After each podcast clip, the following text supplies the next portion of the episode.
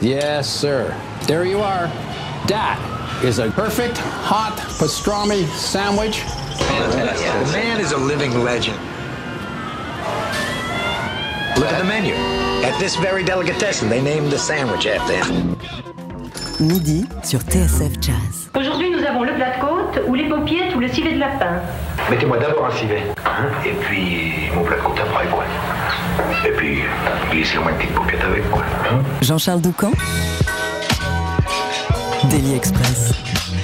Ce mardi est un grand jour pour la radio numérique. Le DAB+, cette nouvelle technologie en qualité numérique, concerne à partir d'aujourd'hui donc, et sur un axe Paris-Lyon-Marseille, toutes les radios nationales publiques et privées. Meilleur son, meilleure couverture et choix de programme plus large, autant de vertus associées à cette technologie que TSF Jazz utilise déjà dans plusieurs agglomérations, notamment à Lyon et Nice, avant d'émettre euh, dès aujourd'hui, depuis ce matin, sur Avignon et Toulon. On va en parler en deuxième partie d'émission avec Hervé Gaucho, membre du CSA depuis deux ans et demi. Il préside le groupe radio du CSA. Mais pour ouvrir notre délit, place à Pat Metheny, l'infatigable Pat Metheny. Rien ne l'arrête. En plus d'être l'un des monstres sacrés de la guitare jazz, il continue, 45 ans après son premier album, à être bouillonnant d'idées et de créativité, à être en perpétuel mouvement et à avoir de nombreux projets sur le feu. C'est simple, en un an et demi, il a sorti trois albums. From This Place, juste avant la pandémie, faisait un état des lieux de l'Amérique sous Donald Trump et convoquait un orchestre symphonique en plus de son quartet. Road to the Sun, il y a six mois, laissait surtout s'exprimer le formidable compositeur qu'il est dans un environnement classique à travers deux suites, notamment interprétées par le guitariste Jason Vio. Changement d'ambiance pour ses nouvelles aventures.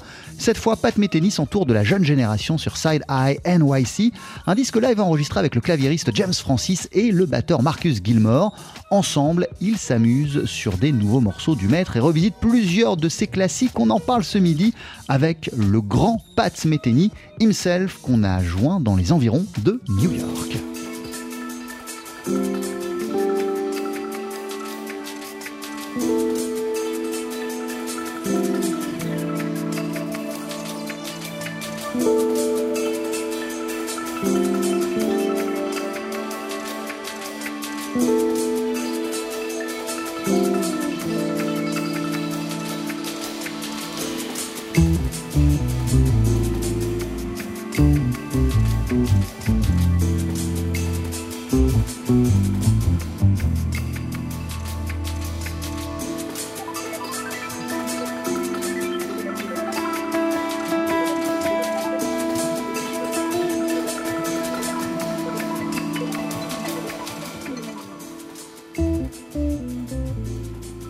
Bonjour Pat Metheny, hello Bonjour.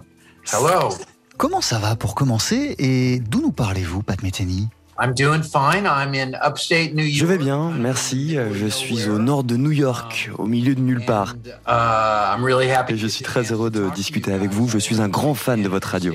My wife is French, so when Mon épouse est française, donc à chaque fois qu'on est dans les parages, le bouton on est allumé et on vous écoute. Un an et demi après From This Place, six mois après Road to the Sun, où là c'était plutôt le compositeur que vous êtes qui s'exprimait dans un environnement classique, vous sortez encore tout autre chose. Votre nouvel album, Side Eye NYC, a été enregistré sur scène à New York avant le Covid avec le claviériste James Francis et le batteur Marcus Gilmore. Quelle a été l'envie de départ, l'étincelle pour cette nouvelle aventure et pour cette nouvelle formation?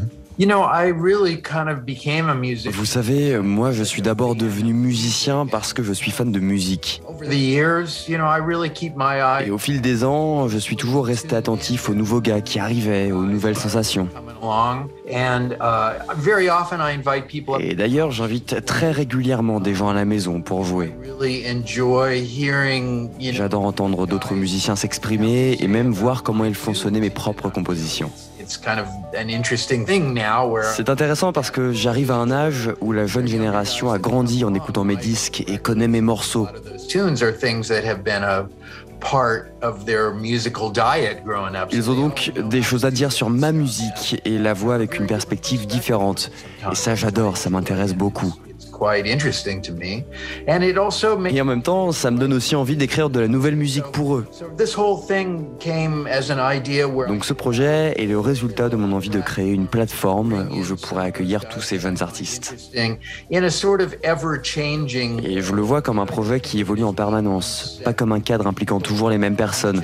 Je veux que ça tourne, que le casting ne soit pas toujours le même. it can be uh, you know a changing cast of people. Et d'ailleurs, sur l'album, on entend Marcus Gilmore à la batterie, mais en concert, ce n'est pas toujours lui. Parfois, vous faites appel à Joe Dyson. Yeah, I mean right now it's Joe. Oui, tout à fait, en ce moment, c'est Joe Dyson. Avant Marcus, c'était Nate Smith. Et encore avant ça, c'était un batteur incroyable qui s'appelle Anvar Marshall. Et je les adore tous.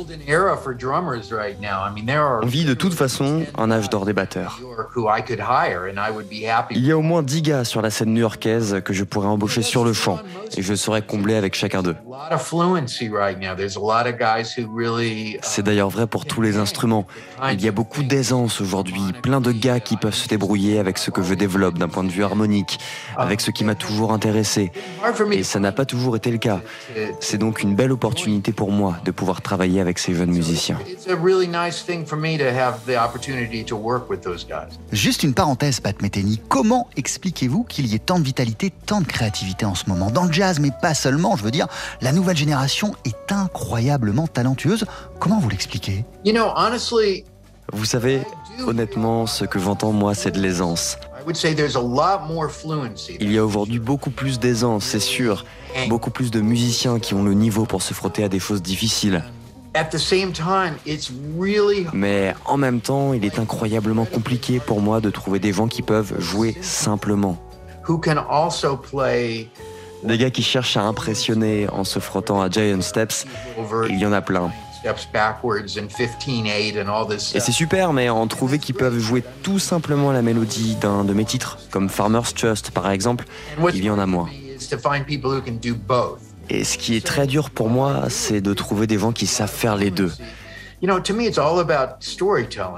Donc je suis d'accord pour dire qu'il y a plus d'aisance aujourd'hui, mais pour moi la musique, c'est toujours raconter des histoires, communiquer. Et tout le monde ne l'a pas intégré. Il y a par exemple des musiciens qui ont une technique parfaite. C'est un peu comme s'ils maîtrisaient par exemple la grammaire française à la perfection. Mais ce qu'ils disent n'est pas intéressant. Face à lui, vous allez vous dire waouh, ce gars parle hyper bien français. Mais bon, je vais aller me chercher un coca.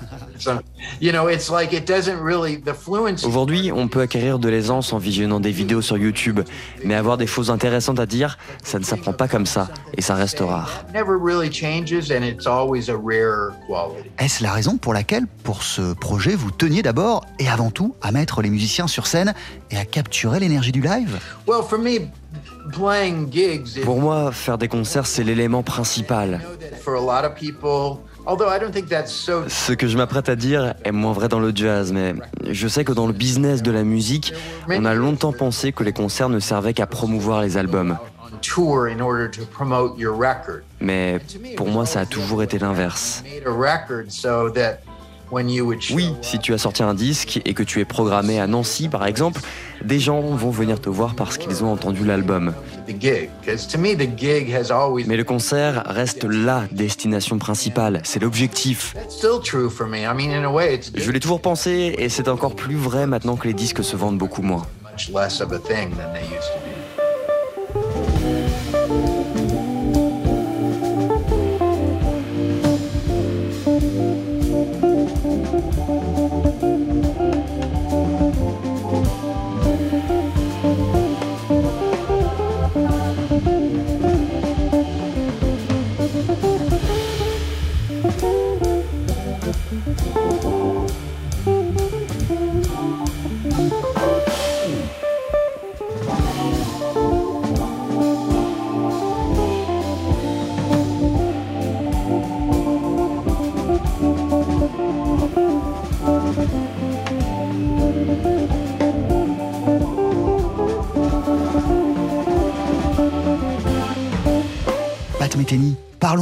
James Francis, qui est le claviériste de votre nouvel album. En fait, c'est le batteur Eric Harland qui vous a parlé de lui en premier. Avant de s'attarder précisément sur son cas, comment ça se passe quand un jeune musicien veut vous rencontrer? Est-ce que vous allez le voir en concert? Est-ce que vous l'invitez directement à faire de la musique de façon informelle? Comment ça se passe? Comme je vous le disais, je reste attentif autant que je le peux. Je vais écouter des voix en concert, je me mets au fond de la salle et j'écoute. Kind of non uh, non uh, a thing. um, and also, you know, now I... Et comme tout le monde, bien sûr, je regarde des vidéos sur YouTube captées au Smalls ou ailleurs. Um, always... Je suis toujours à la recherche de musiciens parce que, comme je vous le disais, c'est dur d'en trouver. Et James est quelqu'un que je suis depuis qu'il est au lycée. Je me rends compte qu'un musicien s'intégrerait à mon univers simplement en l'écoutant. Et pour James, ça s'est passé comme ça. Il y aurait beaucoup de choses à dire sur lui. La première, c'est que ce serait dur d'en parler.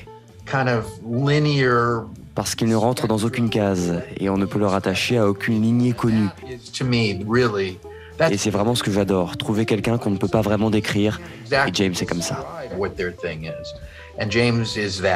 On sent d'ailleurs sur l'album à quel point James Francis est versatile et part parfois dans des explorations très aventureuses avant de retomber sur ses pattes et de revenir à des choses beaucoup plus conventionnelles.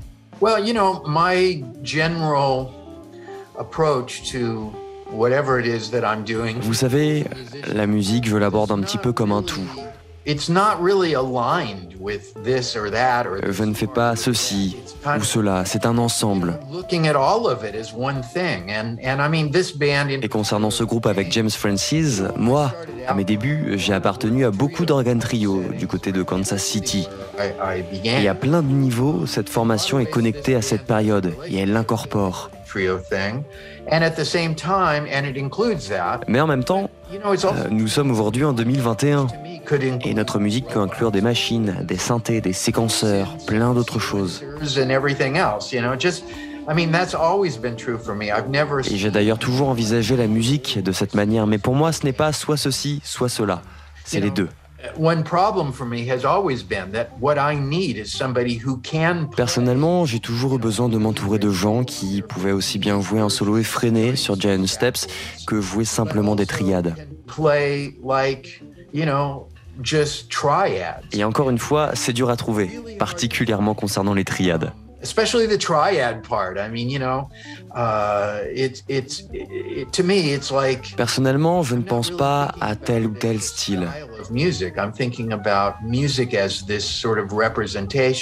Mais en étant le leader de mes groupes et celui qui compose 95% de ce que l'on joue, je pense à la musique en tant que représentation de ce que j'aime. Et je cherche à être sincère. Um, c'est un challenge parce que je suis impliqué dans tellement de projets, je lance tellement de choses. Eh bien, ce n'est pas simple de trouver à chaque fois les bons partenaires. Pat Metheny, on a commencé cet entretien en entendant un passage du morceau It Starts When We Disappear. Comment décririez-vous l'énergie, la vibe et l'interaction qui règne entre vous trois sur ce morceau?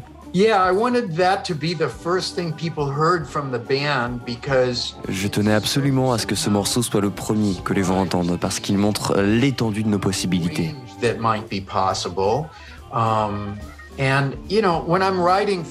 Vous savez, lorsque je compose, je suis conscient des personnalités qui vont jouer ce qui est écrit. Uh, je tiens compte de leurs points forts, de ce qui va renforcer ma musique, et j'essaie de tirer le meilleur d'eux-mêmes.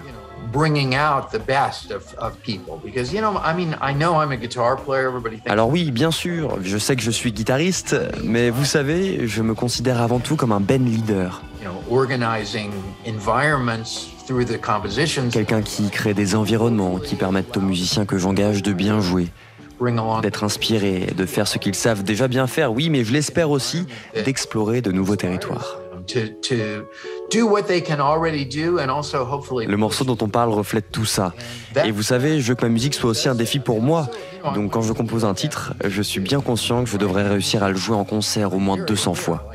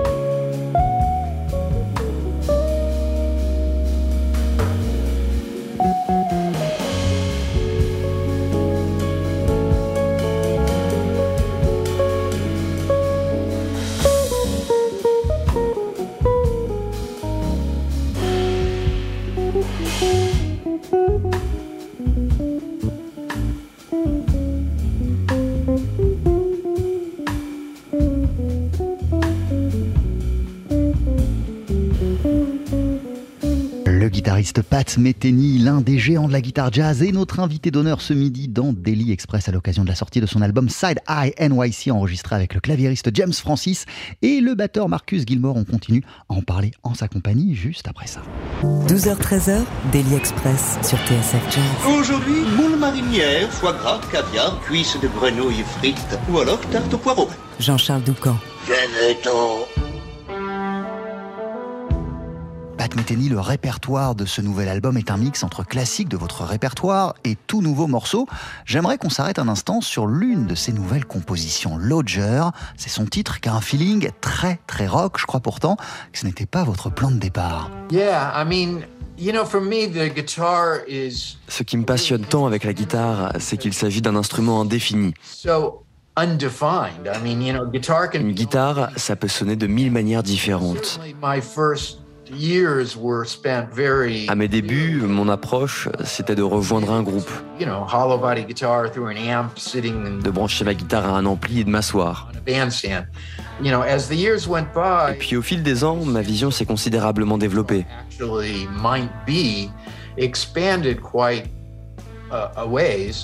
Ce qu'on entend sur Lodger, mais il y a eu d'autres exemples par le passé, je pense notamment à Roots of Coincidence, c'est un territoire dans lequel beaucoup de gens s'expriment. it's an area that that for me, a lot of people hang in that area. Et j'essaie généralement de m'en tenir à l'écart, justement parce que beaucoup de gens s'y illustrent déjà. It comes up a lot in, in music.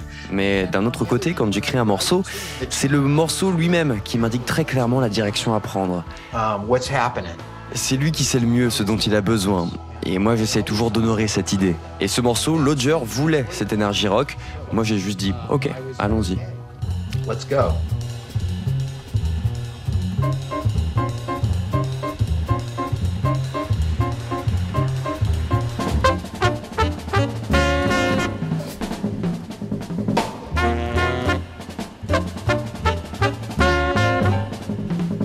Metheny, ce nouvel album Side Eye NYC, c'est un album live.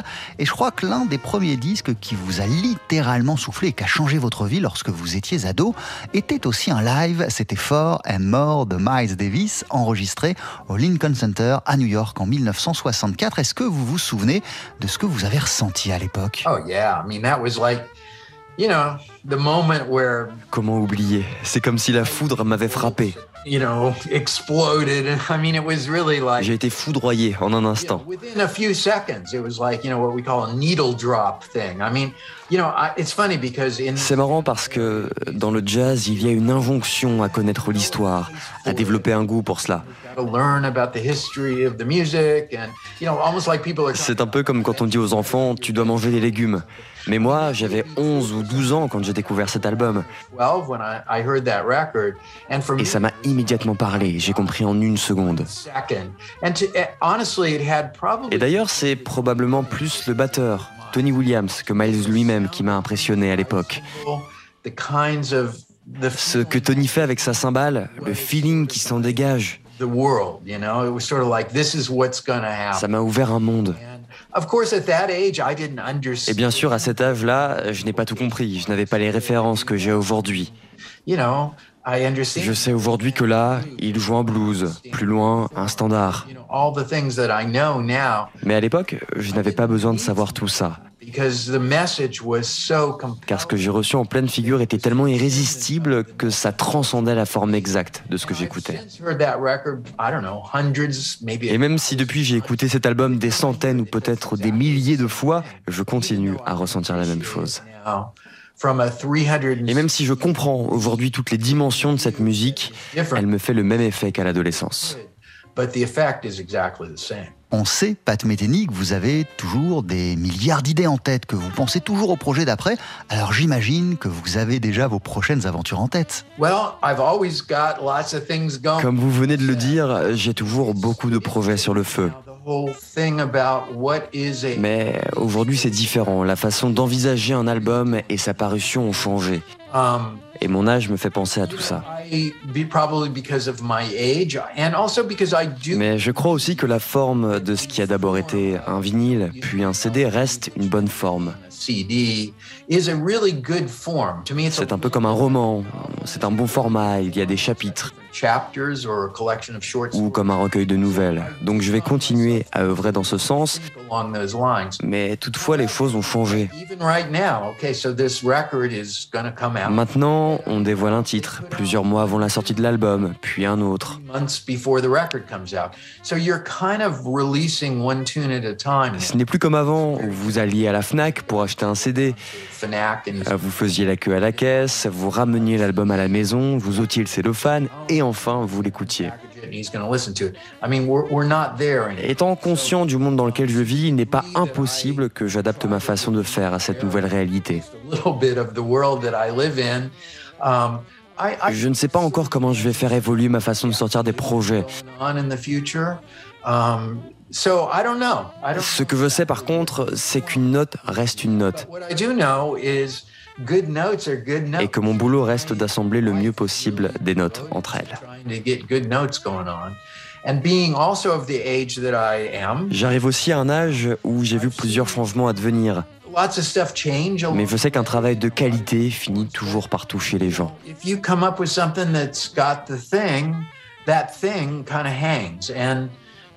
J'ai plein d'exemples en tête. Quand mon premier album, Bright Size Life, est sorti en 76, croyez-moi, tout le monde s'en fichait. J'ai dû vendre 500 exemplaires la première année ou même les deux premières années. Ce n'est rien. Les critiques étaient mauvaises. Il a fallu attendre 20 ou 25 ans pour que les gens commencent à l'encenser. À citer tel ou tel morceau, à parler du groupe, à prendre notre interaction en exemple. Um, les choses fonctionnent ainsi et les personnes qui vont trouver mes projets actuels dans le coup ne sont peut-être pas encore nées. C'est pour ça que je ne me préoccupe pas trop des réactions immédiates et que je m'attache davantage à la véritable valeur des choses. Merci beaucoup. Thank you very much, Pat Metheny. Thank you for your time. Thank you. Thanks for including me. Have a good day. Bye bye. You too. Bye. Bye.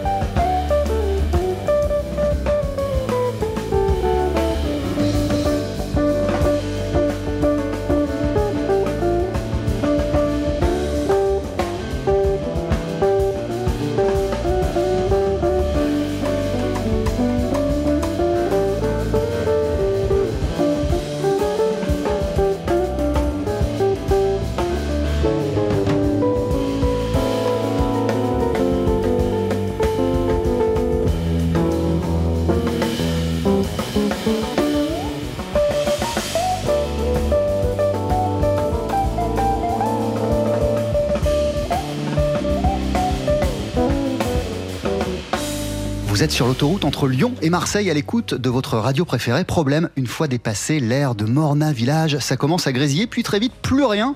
La station de votre cœur n'émet pas aussi loin. Cette situation euh, qu'on a longtemps pris pour une fatalité sera prochainement de l'histoire ancienne grâce à la révolution DAB+, grâce à la radio numérique terrestre qui connaît aujourd'hui une nouvelle étape tant attendue de son développement. Depuis ce matin, 25 stations émettent désormais en DAB+, sur l'axe Paris-Lyon-Marseille, sur décision du CSA, l'organe de régulation de l'audiovisuel public. On en parle avec euh, Hervé Gaucho, membre du CSA depuis deux ans et demi. Euh, vous présidez le groupe radio du CSA et dans une ancienne vie, euh, vous étiez journaliste à France 3, puis rédacteur en chef du service économique et social de France Télévisions. Bonjour et bienvenue. Bonjour, merci. Ah, merci à vous d'être là et de répondre à, nos quelques questions sur le DAB+. Alors les 25 stations en question appartiennent aux grands nationaux et aux services publics. en quoi c'est une nouvelle étape et c'est un grand jour dans l'implantation et pour le développement du DAB+. D'abord, c'est une nouvelle étape parce que, euh, vous venez de le dire, ce sont euh, des, des, stations des grands groupes euh, qui, qui montent cette fois, si j'ose dire, sur la radio numérique terrestre. Donc, elle manquait un petit peu à la palle jusqu'ici, mais parce qu'il fallait le temps qu'elle s'adapte à cette nouvelle technologie. C'est fait. Donc, c'est une excellente nouvelle. Elles viennent compléter une offre qui est déjà très très riche, composée de près de 400 stations de, de radio qui sont déjà présentes en numérique. Euh, c'est une étape importante parce que là aussi, vous avez évoqué de manière euh, amusante, mais tout à fait réelle, euh, l'expérience qu'on va avoir à partir de maintenant quand on est en voiture sur l'axe autoroutier et les axes routiers sur Paris-Lyon-Marseille, à savoir que vous n'avez plus d'interférence et que bah, vous choisissez votre station sur votre autoradio en fonction de son nom. Vous n'avez plus de fréquence à chercher. Ça, c'est aussi une nouveauté du DAP+. On ne doit plus apprendre par cœur les fréquences. Non, exactement. Vous n'avez plus à vous poser ces questions-là et vous allez euh, avoir votre, euh, votre station sur toute la longueur de votre trajet sans aucune interférence et avec un son quand même de qualité numérique, un, son de qualité CD pour une radio comme la vôtre par exemple, c'est particulièrement important. Euh, juste une précision avec chose, quand on parle de l'axe Paris-Lyon-Marseille, ça comprend, ça inclut quelle zone précisément? Eh ben, tout cet axe routier autoroutier qui fait à peu près 2000 km et puis donc euh, les, villes qu'on vient de citer mais euh, il y a toutes euh, toutes celles qui qui sont on va dire sur sur cette sur cette route hein. alors on, peut citer Auxerre Dijon, Beaune, Chalon-sur-Saône, Mâcon, Valence, Orange, Avignon, Aix, et comme ça jusqu'à Marseille sur toute, sur toute la longueur de, de, de, ce parcours. Alors on parlait de ces 25 stations qui appartiennent aux grands groupes nationaux et euh, à la radio publique. En quoi c'est une bonne nouvelle euh, ce qui se passe aujourd'hui pour la radio avec un grand R et pour toutes les radios? Parce que euh, je pense que il fallait que les grandes radios, si j'ose dire, hein, non pas qu'il y ait des grandes ou des petites radios, mais on sait qu'il y en a qui sont plus statutaires, qui ont plus d'audience ou plus de force économique que d'autres, montent également sur la radio numérique pour lui donner l'impulsion nécessaire, pour donner le signal, évidemment, à l'ensemble du secteur que oui, on est bien dans une révolution technologique sur laquelle on ne reviendra pas en arrière, et pour donner un signal aussi aux auditeurs que c'est le moment de s'équiper en, radio et autoradio euh, avec une puce DAB pour avoir euh, cette expérience. Euh, pour quelles raisons ces, grands groupes et ces stations ont-elles tardé à prendre le train de, la radio numérique du DAB ⁇ Mais parce que je pense qu'il leur fallait le temps de mesurer quels étaient les enjeux. Il faut savoir qu'à chaque fois, ce sont des investissements qui sont assez lourds, et plus vous êtes une grosse radio, plus vous allez avoir une zone de couverture importante, plus euh, ça va vous coûter cher. Donc, euh, il, réfléchissait évidemment avant de se lancer dans ce type d'investissement. Euh, je crois que ils ont constaté qu'on était dans un mouvement de fond en France, mais pas seulement en France, également en Europe. Il faut savoir que euh, euh, euh, il y a des pays qui ont 100% de couverture DAB, que ce soit en Grande-Bretagne, en Allemagne, aux Pays-Bas. Il y a même la Norvège qui a arrêté littéralement la bande FM pour passer intégralement sur le DAB+, ou d'ailleurs, il y a maintenant plus d'auditeurs qu'il n'en avait sur la FM. La Suisse va bientôt suivre ce mouvement fin 2024. donc la France est dans un dans, un peloton euh, euh, européen euh, qui est... alors certains diront on est un petit peu en retard, alors peut-être par rapport à ces pays-là, mais en même temps on est en avance par rapport à d'autres pays comme l'Espagne. Donc voilà, on est dans une révolution technologique, comme d'ailleurs la radio, on a connu d'autres depuis 100 ans qu'elle existe. Mais alors Hervé Gaucho, c'est intéressant ce que vous venez de dire, vous venez de citer l'exemple norvégien. Est-ce que ça veut dire qu'à terme, chez nous, en France, le DAB+, va totalement remplacer la FM on arrivera à ça un jour? Alors c'est difficile à dire euh, maintenant. Euh, ce enfin, le, but recherché, c'est quand même qu'on arrive à un moment à 100% de couverture de la population euh, en DAP+, en France, pas seulement métropolitaine, mais il ne faut pas oublier non plus les Outre-mer, où la radio est très importante, que toutes les radios euh, euh, soit sur le DAB+, euh, présente et disponible pour, pour les, auditeurs, et puis que tous les auditeurs soient équipés de radios qui permettent d'écouter la radio numérique terrestre. Ça va venir, ça se fera dans les temps, et peut-être qu'un jour, mais ce sera aux auditeurs et aux éditeurs finalement d'en décider. Peut-être qu'un jour, on constatera que la bande FM n'est plus aussi utile qu'avant et que tout le monde sera concentré sur le DAB+. Alors en quoi justement ce qui se passe aujourd'hui depuis ce matin euh, va-t-il accélérer le mouvement?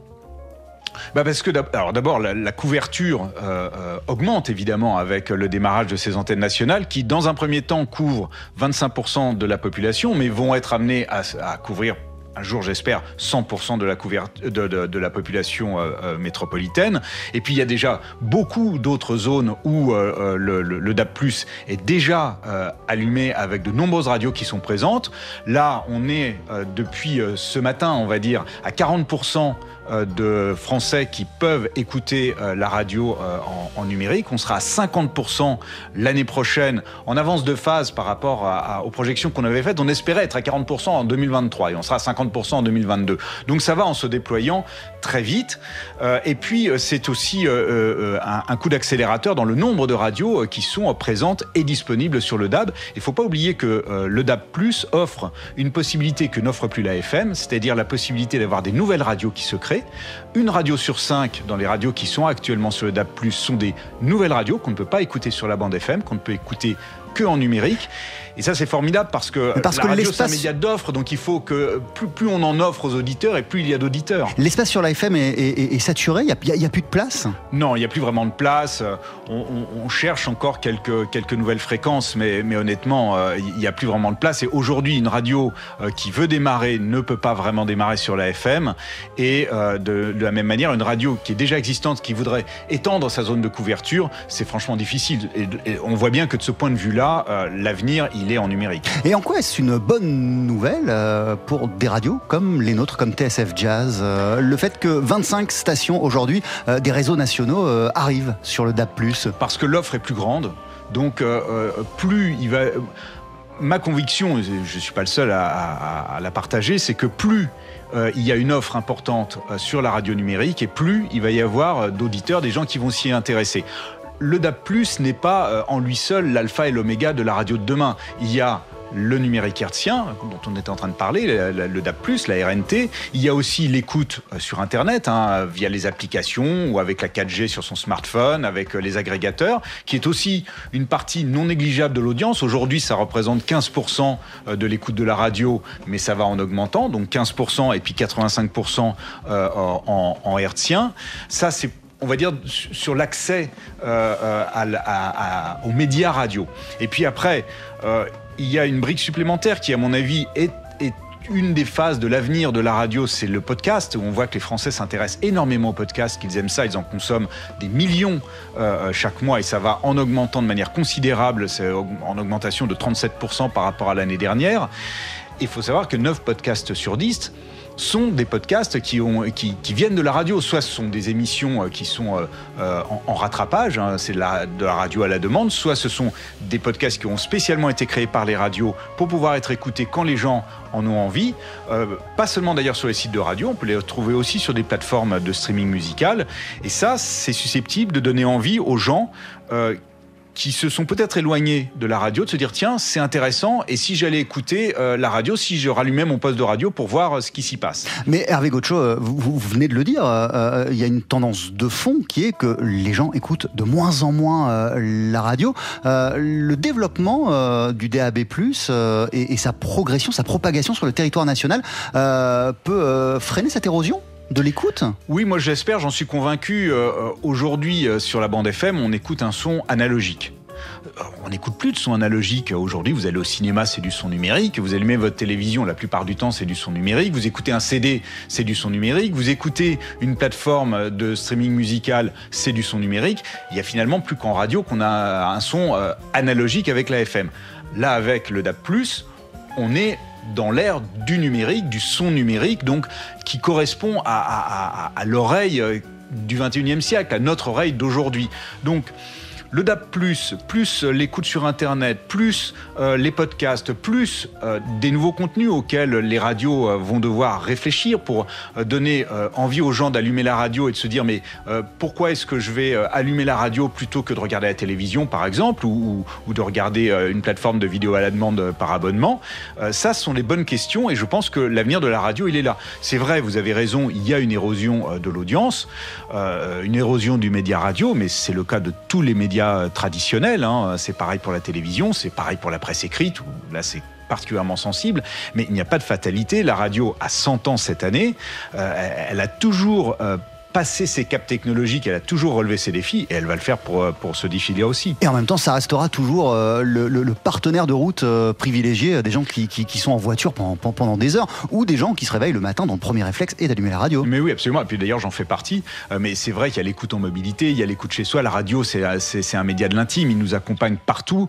c'est 40 millions d'auditeurs quand même chaque jour pendant 2h45. C'est énorme. Il n'y a pas beaucoup de médias qui peuvent se vanter d'avoir une, une, telle audience et un tel amour des Français en tout cas. Et, quand, quand, est-ce que j'imagine que vous avez des, prévisions euh, euh, Quel est l'horizon pour euh, pour le, quel est l'horizon du DAB+ Qu'est-ce que vous prévoyez en ce qui concerne parce qu'il y a tout un équipement à changer dans les voitures, dans les transistors, dans les appartements. à quel moment les Français seront en grande majorité équipés de, de postes numériques? Alors c'est difficile à dire. Hum, les constructeurs nous disent que ça va aller assez vite puisque depuis décembre de l'année dernière, donc depuis presque un an, c'est obligatoire d'avoir euh, euh, une puce DAB dans les nouveaux postes de radio qui sont mis en vente que ce soit des autoradios, que ce soit euh, des postes euh, fixes, enfin des postes qu'on va aller acheter euh, dans, les magasins. Donc maintenant, si vous allez acheter une radio à partir, enfin depuis décembre dernier, elle est forcément équipée d'une puce DAB. Et on sait qu'il y a quand même beaucoup de postes de radio et d'autoradios qui sont vendus chaque année. Donc on pense que le renouvellement du parc va aller assez vite. C'est difficile de mettre des chiffres pour l'instant dessus. Et d'ailleurs, on va créer des indicateurs pour voir à quelle vitesse ça évolue. On va aussi créer un indicateur sur le déploiement des zones de couverture du DAB, parce que si les gens ils s'équipent, faut qu'ils puissent écouter la radio en DAB, sinon ça, ça évidemment pas beaucoup d'intérêt. Et puis on va mettre aussi en place un indicateur de notoriété, parce que finalement, et c'est bien qu'on puisse en parler euh, euh, aujourd'hui euh, dans votre émission, les gens connaissent assez peu pour l'instant la radio numérique terrestre, et je pense que de ce point de vue-là, on a tous un effort à faire pour faire connaître cette technologie et que tout le monde s'en empare. En fait, c'est simple, il faut que les gens comprennent que bah, la RNT, le DAB+, c'est comme la TNT pour la télévision, mais là, c'est pour la radio. Ah, mais, ça a pris et ça prend plus de temps que le passage à la, à la télévision numérique terrestre.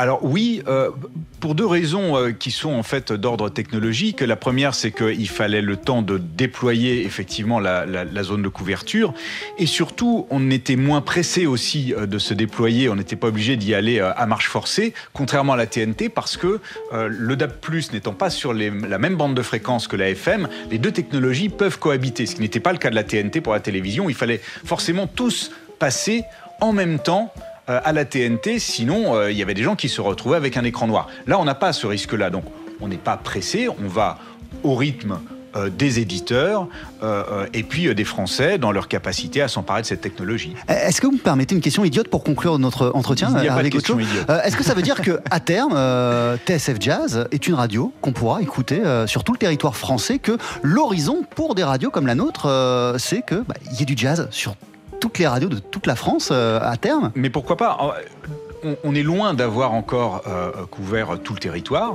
Euh, je vous disais, on, est, on sera à 50% de, couverture de population en France métropolitaine l'année prochaine. Donc il y a encore quand même beaucoup de territoires à conquérir. Donc encore beaucoup de place pour des radios comme TSF Jazz.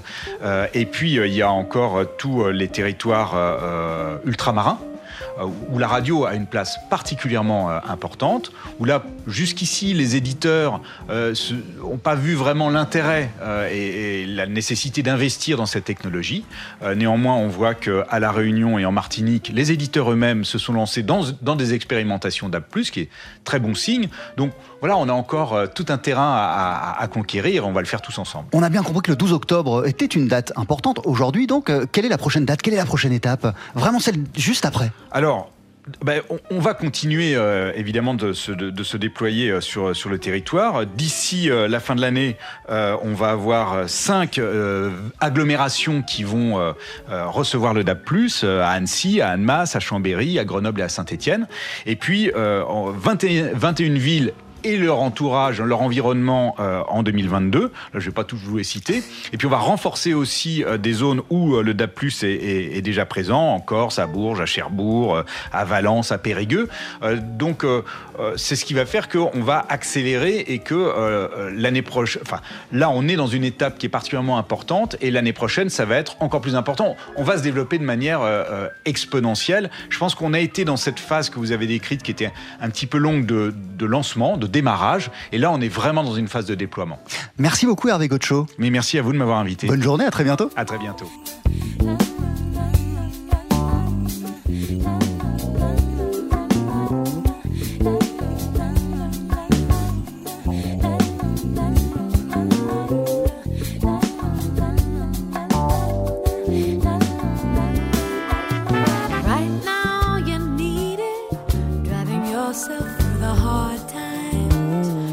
Traffic won't speed up, so you turn the radio on.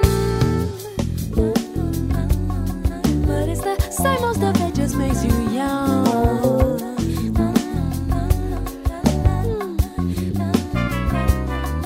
Well, somehow he feels it in the DJ at the station.